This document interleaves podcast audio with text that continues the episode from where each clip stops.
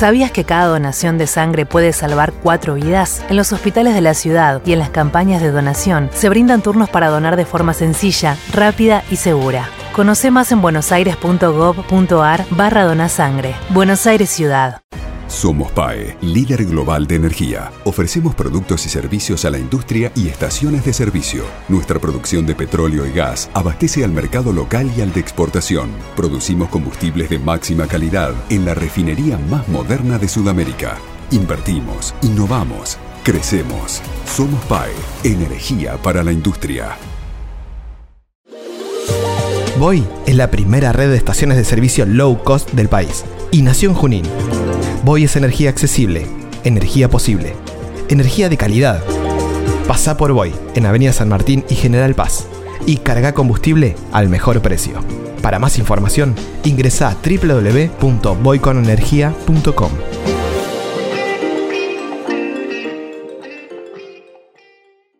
Estudia actuación en Timbre 4. Niños, adolescentes, adultos. Dirección Claudio Tolcachir. Informes en www.timbre4.com. ¿Te olvidaste la billetera? Perdele el miedo a no llevar efectivo. La app Galicia es tu billetera. Puedes enviar dinero, pagar sin contacto y mucho más. Galicia. Más información en bancogalicia.com.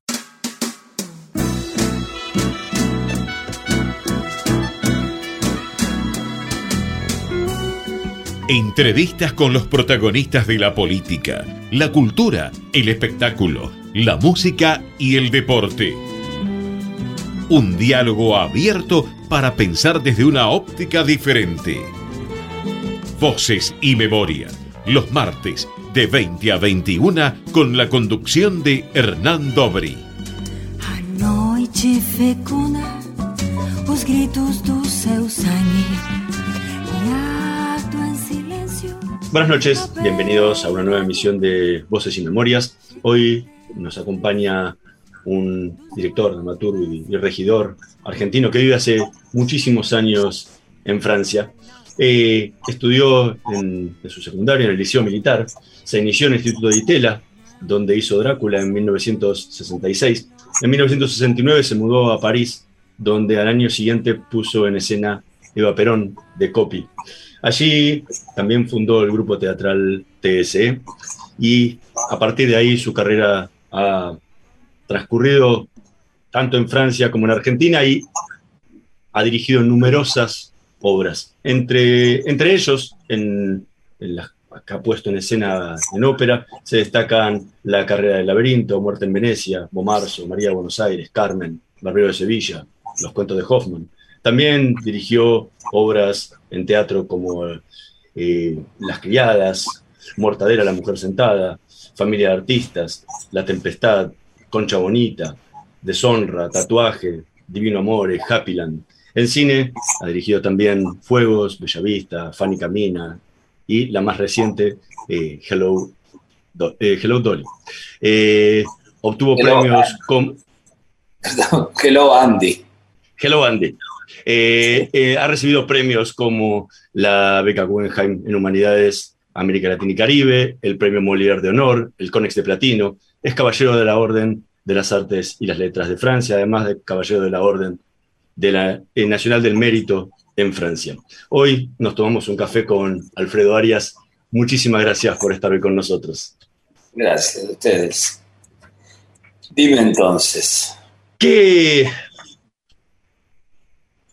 has hecho mucho cine, teatro y has en Hello Andy has conjugado las dos. Esa mezcla Puede del teatro y el, el cine. Artísticamente, ¿qué es lo que querés expresar con este nuevo trabajo que, que acabas de terminar?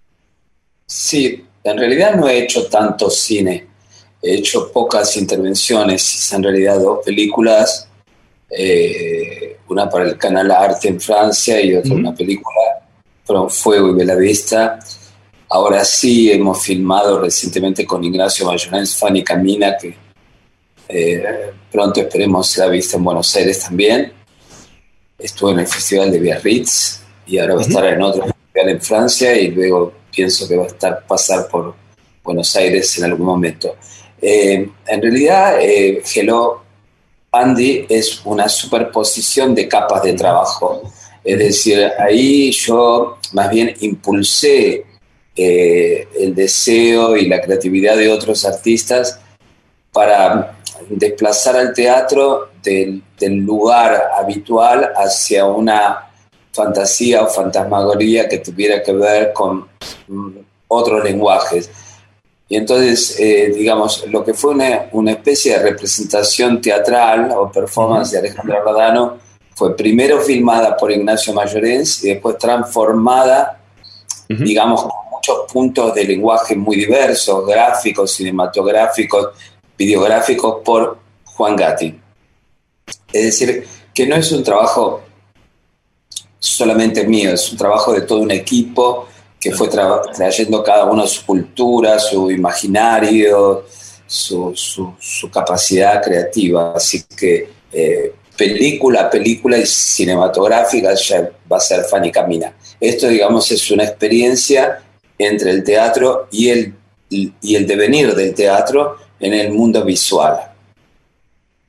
Ahora, ¿cómo se organizó el trabajo? Porque parte de una representación teatral filmada que después fue animada, eh, con lo que, o sea, muchas veces todos esos trabajos en el cine funcionan en paralelo y eh, con una sola cabeza. Acá todo un equipo. Digo, ¿cómo, cómo se organizó ese trabajo? ¿Cómo, ¿Cómo fue el proceso creativo para llegar a ese, a ese trabajo final?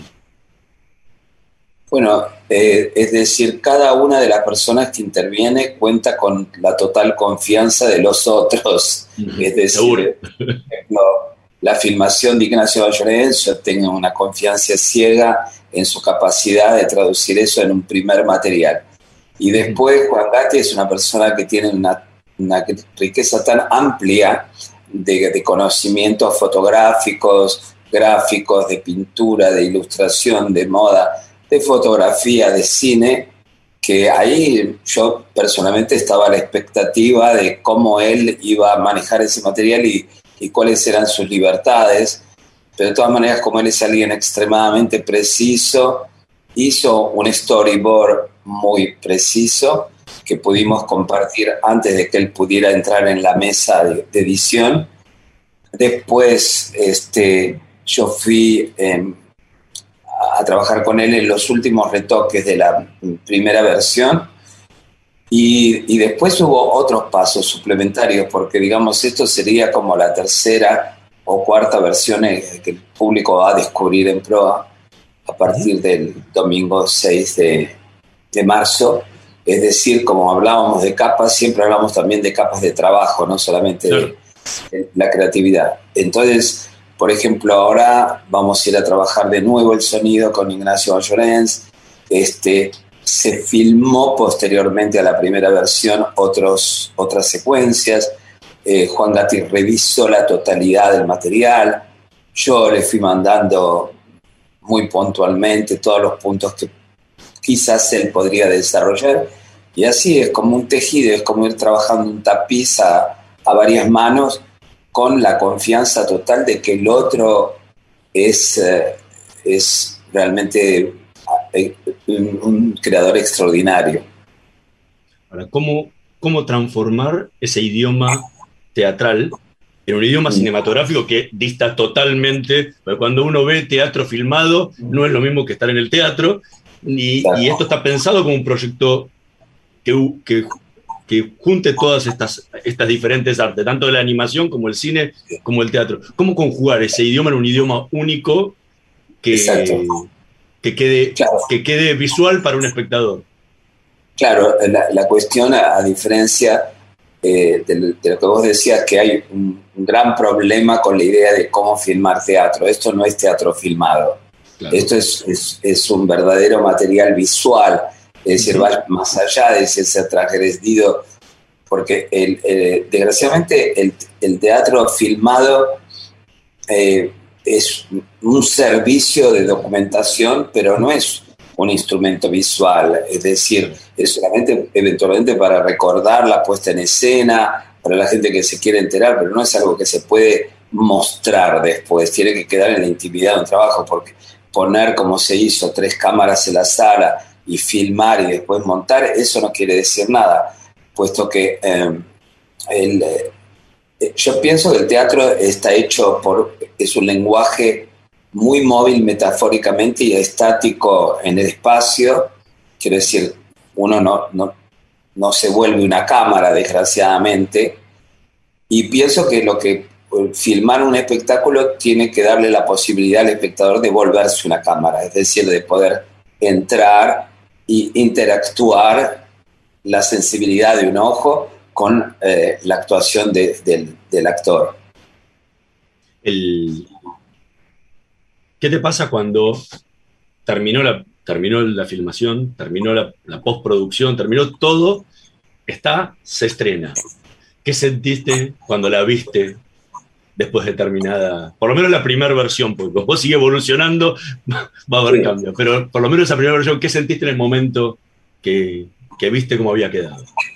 Hay como una impresión, eh, diría, como de, de, desarrollo en el espacio, porque también hay que decir una cosa, eh, eh, es medio inocente lo que voy a decir, pero uno cuando está trabajando sobre la tabla de montaje y todo eso, la mesa de montaje, está viendo como una especie de miniaturización de lo que, de lo que quiere hacer. Y después cuando se pasa esa sensación espacial es muy emocionante recibir en el espacio eh, esas emociones que uno ha querido crear, no impactan de otra manera, porque es como pasar de, un dibujo en un cuaderno a un fresco eh, imponente de alguna manera, es decir, que todo toma otra dimensión y lógicamente, no, nada, es, eh, lo, que es fabuloso es, la transformación que produce la imagen y hasta dónde nos transporta y, que nos hace descubrir un nuevo mundo, digamos.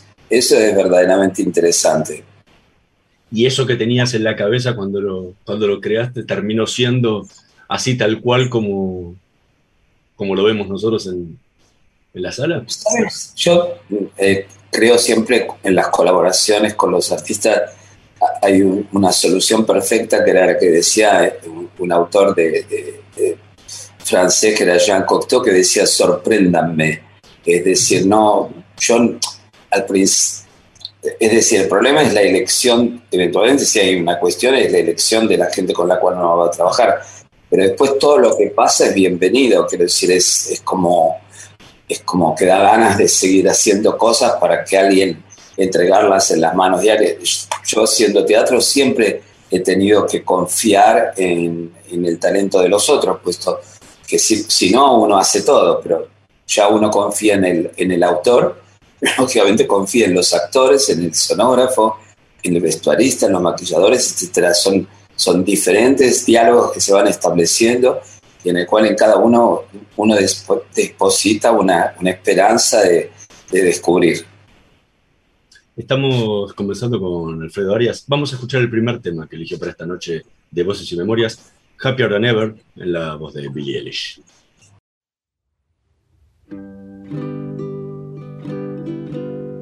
When I'm away from you, I'm happier than ever.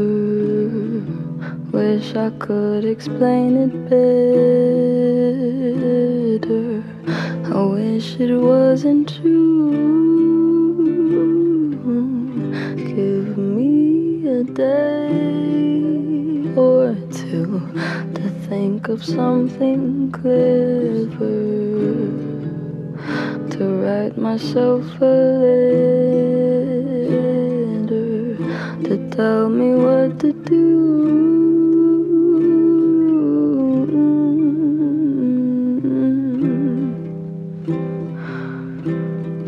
Do you read my interviews or do? You skipped my avenue when you said you were passing through.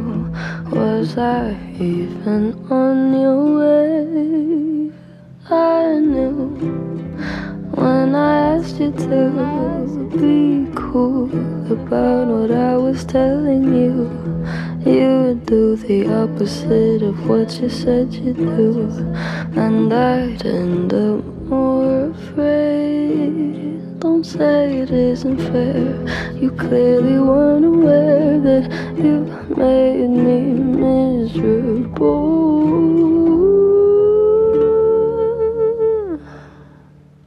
So if you really wanna know when I'm away from you, I'm happier than ever. Wish I could explain it better.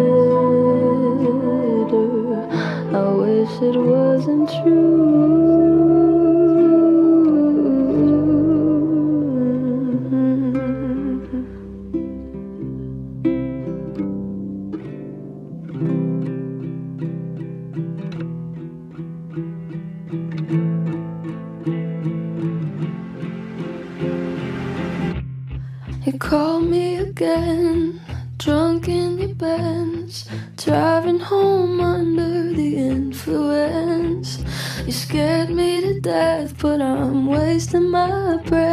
Cause you only listen to your fucking friends. I don't relate to you.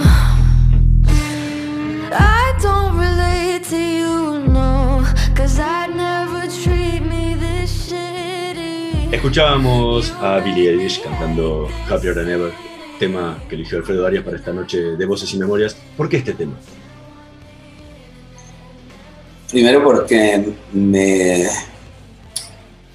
apasionan las, eh, las cantantes eh, populares que yo creo adivinar que vienen de, la profundidad de- del mundo de la canción. En este caso, eh, Billie Eilish viene, y por eso, bueno, lo van a descubrir ustedes, es relacionada con Julie London, y es decir, y todo ese tejido eh, de, estas creadoras me, me interesa y me, me atrae muchísimo. Y además, bueno, para estar eh, siempre a la expectativa, es decir, estar mirando de dónde surgen estas cosas y al mismo tiempo estar mirando el hoy. Recién hablábamos de- de las sensaciones que, que tenías cuando, cuando viste eh, Hello Andy por primera vez. Eh, ¿Qué te pasa en el teatro? Porque son dos productos totalmente diferentes. El cine, si bien, si bien Hello Andy puede tener algunas versiones nuevas, generalmente es, quedó, así se terminó y ya está. El teatro te permite siempre la posibilidad de la nueva función cambiar algo de lo que pasó en la función anterior. ¿Qué sensación tenés cuando vas al estreno de, de una obra tuya en el teatro? Bueno, en principio, como he tenido la suerte de trabajar con grupos de, de artistas, es decir, que he tratado de conservar, llevar adelante, etcétera, eh, me siento muy, muy acompañado. Pero lógicamente la diferencia con el cine es que ya está hecho Ya está. y en el teatro hay que hacerlo. Entonces, este, esa fragilidad es, va entre la fascinación y el pánico, porque lógicamente es una cosa, lo que tiene de, extraordinario el teatro es que es algo que se puede terminar en ese momento y se puede destruir, quiero decir, por un inconveniente o cambiar de rumbo o tener, sufrir un accidente, mientras que la película está hecha y, y da en ese sentido una gran serenidad porque pase lo que pase con el público, eso va a suceder. En el teatro lo que va a suceder está en las manos de, de la magia, es decir, de, lo, de lo que es posible y de lo que no es posible. Eh, sí, yo me, me encanta ir al teatro esperando, esperando lo, sorprendente también, que algo cambie, este, y, y cambia todos los días, porque la idea de que el teatro es un- una repetición, no, la repetición se hace para poder sacar todos los escollos y que lo que se va a contar pueda suceder. Pero después es fascinante el manejo que hacen los actores de todos los matices y cómo una cosa que nació de una manera va lógicamente como una planta desarrollándose y floreciendo y descubriendo todo el tiempo. Y en ese sentido me, no es necesario que yo lo cambie, porque naturalmente la, la fuerza, eh, digamos, poética del teatro va a conducir a los actores y los va a llevar, esperemos, siempre a buen puerto. Lo preguntaba porque hace, hace un tiempo estuvo Roberto Tito Cosa en el programa y él decía que él no quería ir de ninguna forma al estreno de sus obras porque empezaba a ver todas las cosas que quería modificar y decía, ya está, ya la entregué, ya no es más mía, si no me voy a volver loco. Entonces no, no quería ir a ver sus obras puestas. ¿Te pasa algo así? Claro, lo que pasa es que, digamos, hay algo eh, que es eh, bastante increíble físicamente, que uno cuando dirige está en una sala eh, acompañado por sus asistentes, está en principio en general en el centro de la sala, mirando el espectáculo, nos pertenece totalmente y el día que empieza el espectáculo, el espectáculo no nos pertenece más, no tenemos ese lugar, estamos desposeídos, tenemos que encontrar un lugar nuevo y es imposible volverse espectador, porque el problema es la relación afectiva y, emocional que tenemos con eso que sucede. Entonces, es muy difícil encontrar dónde ubicarse una vez que el espectáculo comenzó. te escuchaba toda la fascinación que tenés por el teatro eh, y por esa magia, y por ese sorprenderse que te da el teatro. Pero hace un, tiempo decías que la vida me condujo hacia el teatro y quedé atrapado. Ahora estoy tratando de salir. ¿Por qué? Porque, bueno, la vida avanza, las perspectivas que uno tiene futuro, aunque uno puede verse increíblemente eterno, este, entonces yo pensé que a la base, eh, yo empecé como artista plástico y como también un gran deseo cinematográfico y que quizás ahora podría crear ese espacio. Este, igual voy a seguir haciendo algunas cosas de teatro, pero además, por otro lado, pienso que he tenido eh, la, suerte de poder expresarme de maneras tan variadas en el teatro que me parece que sería para mí eh, muy eh, enriquecedor poder frecuentar también esos otros lenguajes que quedaron un poco en bambalinas, ¿no? Sos un artista argentino, pero sos, un artista, sos un, artista, un artista argentino, pero sos un artista francés, porque la realidad es que viviste más años de tu vida en Francia que lo que has vivido en Argentina. Sí, pero viví ¿Qué diferencia hay? ¿Qué ¿Eh? diferencia hay entre la forma de trabajar el teatro como artista en Argentina y en Francia? No, hacer teatro es siempre, digamos, es luchar contra esos molinos de viento, es decir, conquistar lo, imposible, pero es decir, después están todas las bases de construcción intelectual y emocional de la gente que son diferentes. Entonces, pero yo siempre he trabajado con, con, con compañías mixtas en las cuales ha habido siempre mucha presencia de artistas argentinos o latinoamericanos o italianos mezclados con franceses. Entonces he llegado a crear un territorio que me ha sido propio y he encontrado mi territorio propio. Es decir, sin decir, bueno, estoy Sí, me ha tocado trabajar en la comédie francés, que eso es un producto puramente francés, digamos, pero mm, las cosas que yo he hecho más íntimamente siempre las he hecho con grupos creados e inventados por mí, así que me he encontrado conmigo.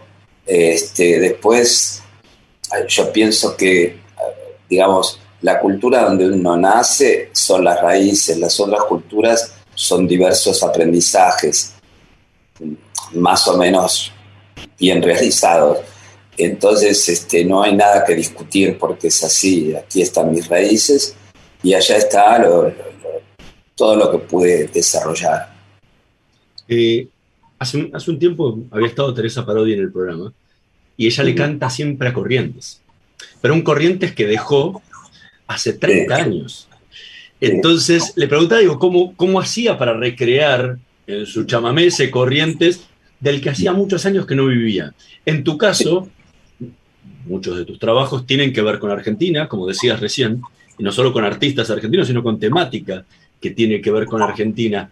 Digo, ¿cómo trabajás eso a, tanta distancia y después de tantos años, si bien volvés a Argentina constantemente, digo, después de tantos años de no, vivir en el país?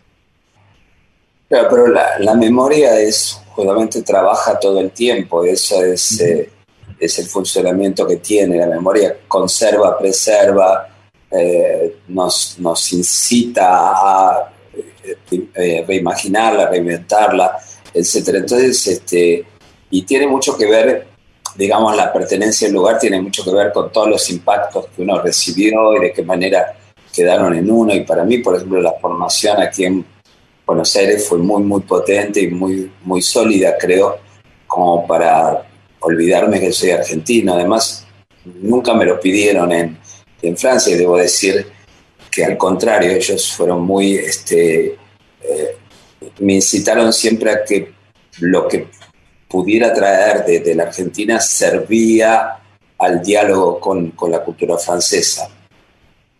Te lo, te lo preguntaba por que justamente la memoria te permite traer eso, pero también distorsiona.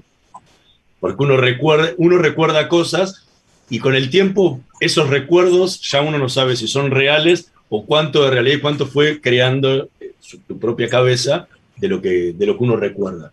Eh, con lo cual termina distorsionado ese recuerdo original, ¿no?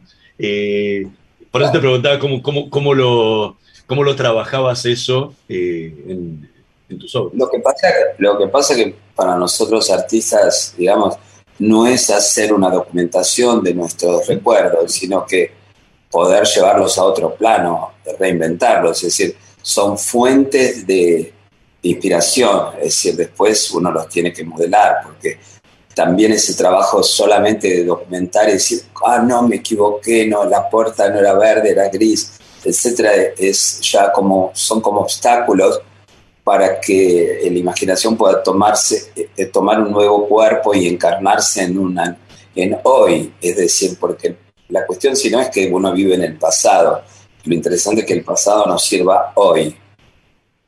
Estamos conversando con Alfredo Arias. Vamos a hacer una pequeña pausa en un minutito más volvemos con más voces y memorias. No se vayan.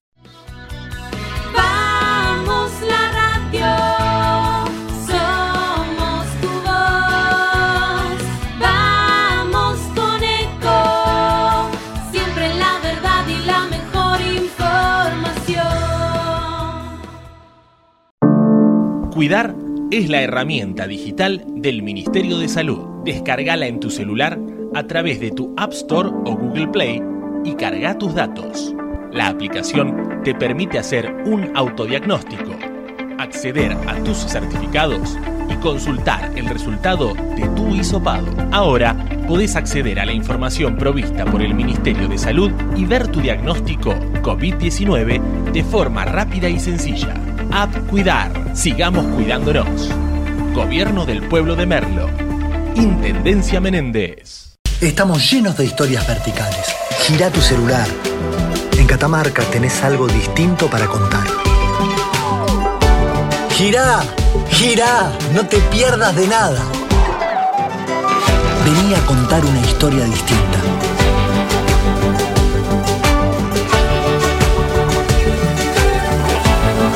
¿Querés descubrir algo distinto? Gira y vení a Catamarca. Informate en ecomedios.com. Seguinos en Facebook. Ecomedios Live. Voces y memoria. Una hora con los protagonistas de la política, la cultura, el espectáculo, la música y el deporte para pensar desde una óptica diferente.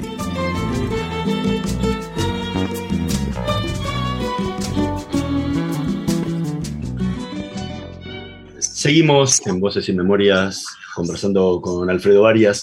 Eh, recién hablabas un poco de lo que, lo que implicaba el trabajo, el trabajo en equipo y la inspiración que te generaba los propios compañeros con los que trabajabas. Eh, hace mucho tiempo que, por lo menos desde 2001, que venís trabajando con, Alejandra Radano en muchísimos de, de, tus trabajos y es casi como una musa inspiradora. ¿Qué es lo que te inspira ella a la hora de, crear tus, tus trabajos? En realidad no hay un intérprete perfecto que uno pueda... Es decir, hay dos opciones. Uno hace casting todo el tiempo y busca la persona que sirve a esa situación y después uno se despide y continúa con otra persona o interpreta a la persona que uno está, está frente a uno como, como un artesano que comparte ideas, eh, ideologías y gustos. Entonces es una relación diferente, no es el actor vengo, hago, me voy, sino que se vuelve, se transforma como en un colaborador. En ese sentido, eh, lo que tiene interesante Alejandra es que ella es, una gran investigadora, se interesa en muchísimas cosas, este, eh, en la música, en la fotografía, en la actuación, en fin. Entonces uno comparte más cosas de las que podría compartir con un actor cuando llega y tiene que hacer su papel. Quizá después queda eh, el embrollo de, resolver cómo hacer un un proyecto donde eventualmente la persona tiene, el, actor, el intérprete tiene que buscar por todos los medios cómo adaptarse a esa idea. Pero bueno, el, interés de Alejandra es ese, es que ella puede compartir un proyecto totalmente. Recién decías también del, tema del, recuerdo y mm. en, el, proceso de, de, creación uno de los ejes en varios de tus trabajos ha sido el peronismo, que te deslumbró de muy chiquitito y a partir de ahí tuviste un disparador para muchas de tus obras. ¿Qué diferencia hay entre ese deslumbramiento del chico que iba y recitaba en los colegios y, leía La razón de mi vida a hoy a través del arte, en lo que tiene que ver con el peronismo? Bueno, lo que pasa es que en el momento que yo lo viví era un peronismo real y ahora es un peronismo fantasmeado, es decir, que yo he puesto en las experiencias que, he hecho eh, mucho de lo que yo imagino de esa trama, de, la interpretación de esos personajes, es decir, en el momento que era chico y lo vivía, lo vivía totalmente en bloque, ahora lo vivo con una gran distancia y lo trato como si fuera una fuente de inspiración que viene de mi infancia y que viaja hacia mi adultez, es decir, que a medida que va viajando el peronismo en, el transcurso de mi vida, lo voy modificando y, viendo y, madurándolo, espero, lo más lúcidamente posible. en, algún, en alguna entrevista dijiste que tatuaje sobre Miguel Miranda, justamente sobre, la temática del, dijo Miguel de Molina, eh, fue la obra que más te representa. ¿Por qué? Bueno, porque había eh, muchos elementos ahí que tienen que ver con la persecución de la homosexualidad, eh, con, la, con, la idea de un artista que se va de su país, que tiene que anclarse en otro país, que encuentra en ese otro país un eco, es decir, en el personaje de Eva Perón, que por razones se quiso ser, Z le da asilo político, y me, me, pareció que la idea de este personaje marginal enfrentado con una dictadura y con la reconciliación con la política a través de una mujer ejemplar, eh, constituían elementos que, que, de alguna manera me han interesado, que he vivido, no de la misma manera, pues no lo puedo contar de esa forma, pero que, que hacían parte de mí, es decir, estaban más cercanos a, a, experiencias vividas. Lo decís por, por tu, tu, ida de Argentina y llegada a Francia. Eh. Todo eso, y también de alguna manera, este mismo si a, si a mí no me echaron de acá, pero me tenía que ir. Es decir, yo cuando llegamos al final del ciclo del Ditela era claro que nos teníamos que ir porque o quedarnos y encarar otra cosa, porque eh, digamos el Ditela se volvió como en un centro, es decir, donde, donde se atacó eh, y, éramos víctimas de una represión que no era, digamos, imaginaria, era algo totalmente real, entonces quedaba el gran punto de interrogación, ¿qué hacer con mi devenir aquí en, en Argentina? Eso ya no era más posible y qué campo se abría. Y afortunadamente se abrió por 10.000 casualidades el campo de poder salir y, y, felizmente ser escuchado. Ahora, llegaste a París, llegaste a París en el año 1969. Una París convulsionada porque venía de un mayo francés el año anterior. Eh, ¿cómo, ¿Cómo te sentiste? ¿Cómo fue tu adaptación a, a la ciudad, al país nuevo? Sí, a mí debo decir que mucho llegar a París no me gustó. Es decir, eh, ya me había pasado en, en, el primer viaje que hice en 66. Eh, era, es una cultura muy, muy diferente. En apariencia somos muy parecidos y después profundamente somos diferentes. Hay muchas eh, situaciones nuestra constitución, sobre todo que tiene que ver con el, con el afecto, con la palabra, con la gestualidad de todos los días, en fin, bueno, todo eso. Y además en una cultura que en ese momento todavía estaba muy impregnada con una cultura de, del siglo XIX, era como, había aspectos todavía que eran tremendamente balsacianos, entonces es muy difícil llegar y decir todo es lindo, sobre todo que uno haciendo teatro eligió en ese caso el peor de los oficios porque es comunicar directamente eh, eh, con, la gente, es decir, hablarles, expresarlo y tratar de, crear un diálogo. Así que no, fue bastante arduo y me tomó muchísimo tiempo entender, mucho tiempo entender en, qué día me había metido. ¿Y cuándo te sentiste que, estabas ahí, que, que, que ya eras de ahí? No, pasaste muchos años. Eh, ser de ahí es bastante complicado. Yo soy francesa también hoy día, porque de todas maneras este, el Estado francés no ha hecho nada más que reconocerme y, digamos, reconocer mi trabajo mismo, como lo has dicho. Ahora ha, ocurrido recientemente que el gobierno me ha dado esta nueva distinción, que es Caballero del Orden Nacional del Mérito, que no es solamente al el arte y las letras, que esas distinciones las tengo, es por lo que el gobierno es una, es una distinción que es dada directamente por el presidente como un decreto, es, es el reconocimiento a lo que uno ha aportado a la sociedad francesa, no solamente la parte cultural, sino ampliamente. Pero ser, ser eh, pertenecer totalmente a, a, a otra cultura eso me, parece bastante imposible. Este, yo he, sido progresivamente, eh, me he ido, perdón, progresivamente eh, eh, transformando más en francés y, ha sido también por el encuentro con el público en muchas ocasiones y en consecuencia después con las con la parte, digamos, social, es decir, donde se llega en un momento mismo de, el Ministerio de la Cultura me dice, bueno, llegó el momento de pedir la nacionalidad y fue originada por el Ministerio de la Cultura. Pero bueno, esos son todos episodios, pero digamos, de la vida. Pero después lo que hace más íntimamente, yo siempre he sido argentino. ¿Y cuándo sentiste París como tu ciudad?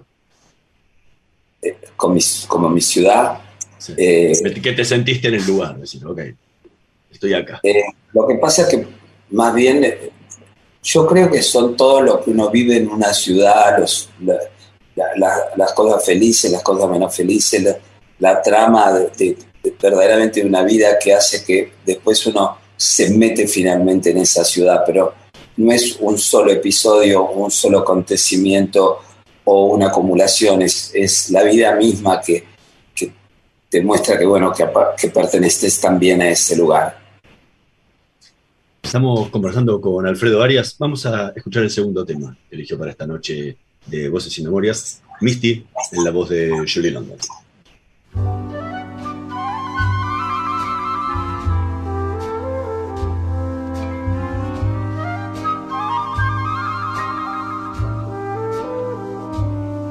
Look at me. I'm as helpless as a kitten up a tree. I feel like I'm clinging to a cloud I can't understand. I get misty holding your hand.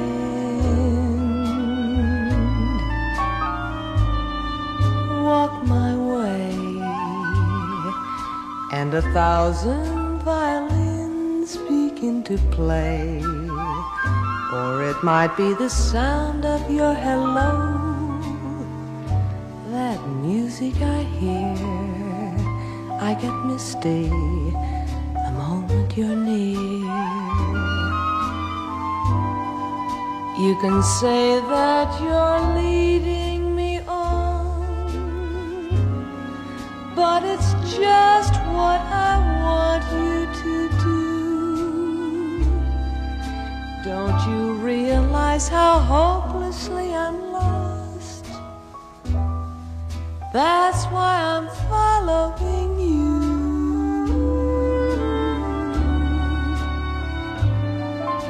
On my own, would I wander through this wonderland alone, never knowing my right foot from my left, my hat from my glove? I get misty and too much in love.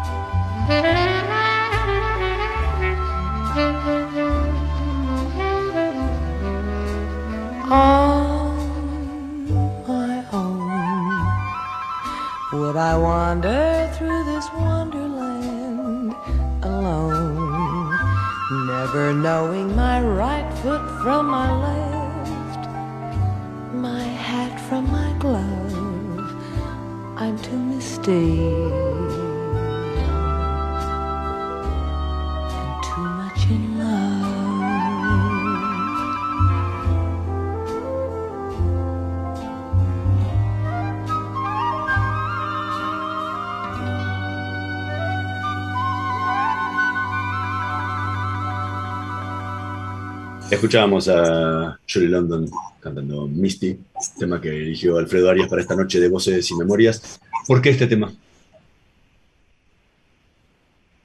Porque Julie London me parece como que es un- una voz que para mí encarna todo, digamos, la sofisticación que puede tener eh, una parte de la cultura americana, de la música, de, la, de las ciudades, de las luces de una ciudad, de, de- de las calles, de, un, yo, yo no sé si los Estados Unidos es un país refinado, pero Julie London lo es. En, en tu carrera, eh, hubo un momento donde apareció Lilia Di. ¿Qué significó? ¿Qué significó para tu carrera? Este, bueno, una gran cosa la aparición de Lila porque en realidad eh, yo buscaba la, la- la manera de poder ponerme en contacto con la cultura francesa justamente, porque nosotros hemos llegado, digamos, con una cantidad de material, pero una cantidad de material eh, nuestro de aquí. Y había que de alguna forma, mismo si ya habíamos hecho algunas tentativas de, de empezar a conectarse con la cultura francesa, qué temática podíamos nosotros, yo, o, eh, eh, tomar a cargo, que, que fuera a la vez nuestra identidad y la identidad de ellos. Y, Lila Di Nobili tiene esa idea increíble de señalarme un libro que se llama La vida eh, pública y privada de los animales, es un libro del siglo XVIII, donde están las ilustraciones de un gran ilustrador francés que se llama Granville, que eh, eh, eh, hace estos personajes que son humanos con cabeza de animales. Y además curiosamente es- es- estos libros fueron publicados en la dirección donde yo vivo actualmente, en París, así que había toda una coincidencia de, de cosas increíbles. Y además no solamente ella me indica la posibilidad de, teatral de ese material, de transponer esos personajes animal o humano eh, sobre escena, sino que también me presenta a toda la gente que era capaz de trabajar eso. Y entonces ahí se ramifica y se conecta nuestro trabajo con este, ya situaciones muy, muy profundas de, del teatro, es decir, porque los trajes los van a terminar haciendo en los atelieres de la familia Karinsky. La familia Karinsky es una gran familia rusa que vino a París, que hicieron los trajes para Jean Cocteau, que la hermana, que la madre se fue a trabajar con Balanchine, en fin, así podría contar 40.000 cosas, mismo para la persona que realiza la máscara.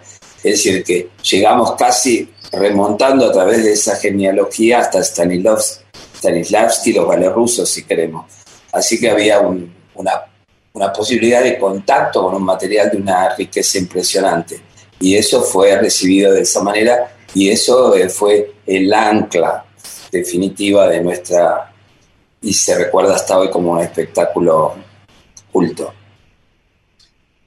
De culto. Triunfaste, triunfaste en Francia. ¿sí? Tenés las menciones más importantes que puede recibir tanto un francés como un extranjero en, por, toda tu carrera. Eh, sin embargo, alguna vez te, escuché decir que eh, tu mamá cuando volviste de Francia lo, lo primero que te preguntó era si te habías casado. Como que nunca, como que nunca te habían aceptado. ¿En algún momento aceptaron finalmente la, carrera y las decisiones que habías tomado en tu vida? No, no he podido compartir hasta ahí. Es decir, vinieron, mi familia vino a Francia, vieron un estreno, Lo que pasa es que yo fui como una especie de exabrupto en esa familia, es decir, que una familia que había preparado todo para que el hijo fuera, eh, cumpliera un camino como ellos habían previsto y, y después eso se disparó totalmente para otro lugar. Pero de alguna manera pienso haber cumplido con lo que ellos querían que yo fuera, es decir, que yo hiciera algo en mi vida, así que lo hice. Lo que pasa es que el problema de los padres es cuando empiezan a proyectar una ansiedad de ellos sobre la, vida de los hijos, es decir, lo importante es que, cada uno pueda em, crear una identidad eh, a partir de ahí, una vez que eso está, después hay que dejar que las cosas se desarrollen. De, chico eras amante del cine, de ir a ver tres películas con, tu prima. Eh, ¿Y en qué momento o surgió en tu vida la idea de una carrera artística como la que llevaste después adelante? En realidad, este, curiosamente eh, se produce de una forma inesperada, porque yo me voy de mi casa, la familia del artista plástico Juan Estopani, que le, hago un homenaje que viene de, de, CD, de, fallecer recientemente hace unos días, me dio refugio y eh, yo empecé a hacer cerámica eh, en un atelier y eso llamó la atención y hicimos junto con Juan Estopani una exposición y, ahí después está la aparición de una persona clave del Ditela, que era Samuel Paz, y había una, una gran, un gran movimiento, una gran eh, posibilidad de conectarse con la gente y nos recomendó de pasar a otro tipo de expresión, de, de librarnos de un artesanado, de buscar, de experimentar y ahí todo nació y, digamos, y, como era una situación bastante comunitaria en ese momento, eh, lo que caracterizó el movimiento de Itela y todo eso, que era como un grupo que hacía, había muchísimo intercambio y muchísima posibilidad de, de, buscar cosas. Eh, y ahí la verdad que yo tuve suerte porque, digamos, como que el Ditela nos puso en el terreno perfecto para cultivar. Es decir, como que, bueno, esta es una parcela de tierra, cultiven ahí y ahí se pudo crear ese jardín extraordinario, como diría Charles Trenet. Ahora, acabas de decir que fue surgiendo como una, no, no voy a decir casualidad porque no es casualidad, pero ¿con qué soñaba ese chico que, recitaba en, los colegios y que, y que se había enamorado del peronismo? ¿Con qué soñaba ser? Yo la verdad que eh, he tenido como una idea más de la realización cotidiana que de una proyección, porque es muy difícil decir quiero llegar aquí o allá o me gustaría estar en tal o tal lugar. Eh, digamos, eh, lo, lo que eh, yo pude ejercer es a la vez como una disciplina de- de trabajo y la búsqueda sobre todo de una excelencia en todo lo que yo iba realizando, pero de manera cotidiana, es decir, en cambio de decir, bueno, la excelencia va a estar cuando yo llegue a tal lugar, eh, yo me, me la impuse cotidianamente, así tuviera que hacer en tal o tal lugar, eh, cuando empezamos en los teatros quizás íbamos en lugares muy precarios y todo, pero era encararlo como si fuera un trabajo que tenía que tener un altísimo nivel. Y así esa búsqueda de ese altísimo nivel me llevó adelante. ¿Cuál sería hoy, si tuvieras que, pudieras explicarlo de alguna forma, el, el sello de, de Alfredo Arias? Sabes que no lo sé, porque en realidad como yo me, me sorprende a veces cuando recibo así eh, eh, eh, que me devuelven cosas en las cuales yo puedo verme, pero en realidad yo no tengo una imagen de mí exterior, por ejemplo, de, de verme yo. Yo me veo yo desde adentro con el deseo de hacer, de realizar cosas. Entonces estoy en ese torbellino todo el tiempo, más que como una persona consolidada que eh, a veces sorprende mismo cuando en los trabajos psicoanalíticos y todo, como de, de pronto no estoy este, contemplándome a mí mismo, sino contemplando mis posibilidades de, interioridad, ¿no es cierto? Entonces, no sé muy bien de qué se trata este personaje. Hoy estás pensando más en volcar parte de tu arte a las cuestiones audiovisuales más que al teatro. ¿Qué proyecto te queda o, está- o, tenés, o tenés en mente para adelante, más allá que obviamente estabas hablando de que de Fanny Camina y, y obviamente está Hello Andy ya puesto eh, hacia el futuro? Hacia el futuro, este, estoy justamente planeando hacer una exposición de objetos que me llevará el tiempo que llevará porque estoy colaborando con varios artesanos, así que en algún momento lo, lo haré emerger.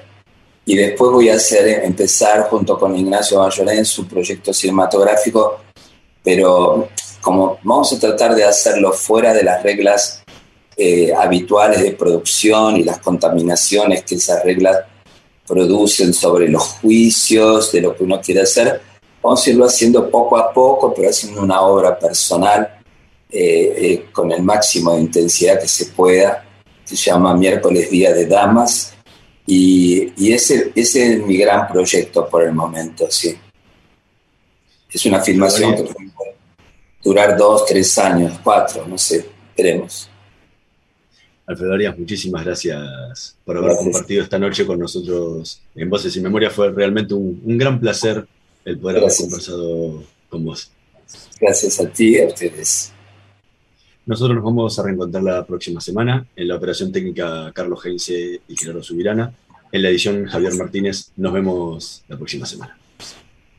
¿Sabías que cada donación de sangre puede salvar cuatro vidas? En los hospitales de la ciudad y en las campañas de donación se brindan turnos para donar de forma sencilla, rápida y segura. Conoce más en buenosaires.gov.ar barra donasangre. Buenos Aires Ciudad. Somos PAE, líder global de energía. Ofrecemos productos y servicios a la industria y estaciones de servicio. Nuestra producción de petróleo y gas abastece al mercado local y al de exportación. Producimos combustibles de máxima calidad en la refinería más moderna de Sudamérica. Invertimos, innovamos, crecemos. Somos PAE, energía para la industria. Boy es la primera red de estaciones de servicio low cost del país y nació en Junín. Boy es energía accesible, energía posible, energía de calidad, Pasá por Boy, en Avenida San Martín y General Paz. Y carga combustible al mejor precio. Para más información, ingresa a www.boyconenergia.com.